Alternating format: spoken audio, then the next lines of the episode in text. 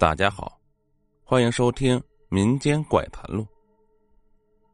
六一年，我们村只有二十多户人家，全靠种地生活。地大多数在村边大河的沿岸。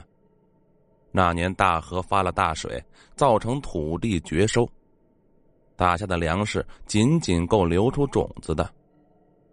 大伙省吃俭用。六二年种子下地。快要收获的时候，闹起了鼠灾。我们这儿管老鼠叫耗子。村里的男女老少每天都去抓耗子，也没有什么效果。眼看庄稼被耗子祸害的越来越多，大伙是一筹莫展。村里刘伯六十多岁了，见多识广，眼看这样下去，大伙又得挨饿，不由得狠狠心。想到了一个办法。刘伯自己进山去了好几天。正当大伙满山找他的时候，一天晚上，他抓了三只黄皮子回来了。大伙平时是不敢招惹这个动物的，不知道刘伯要干啥。这三只黄皮子看样子是一窝，一只大的，两只小的。刘伯把大黄皮子。放在一个铁笼子里，然后放到地里。那两个小的就放到外面。小的看见大的在笼子里面也不走，隔着笼子互相叫着。刘伯上前说：“对不住了，实在没有办法。只要你们帮我们把耗子赶走，我就让你们团圆。”也不知道黄皮子听懂没有。刘伯说完，就带着大伙回去了。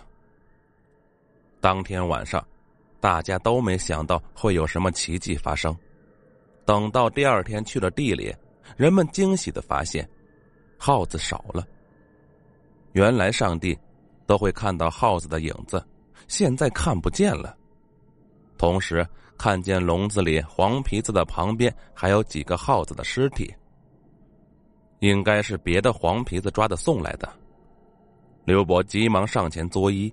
打开笼子，放了黄皮子，说：“大仙显灵，勿怪的话。”等到过了几天，耗子就基本绝迹了，大伙很是高兴。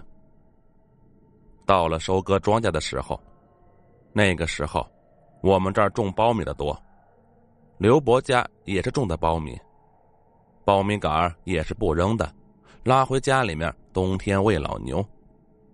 一天下午，刘伯用牛车往回拉苞米杆走到路上，突然想大姐，把牛车停在路边，怕人看见，就蹲在路边的沟里。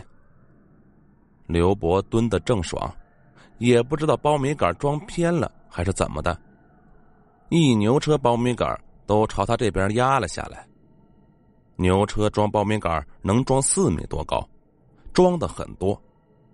幸好他蹲在沟里，有两边的沟边挡着，没砸到。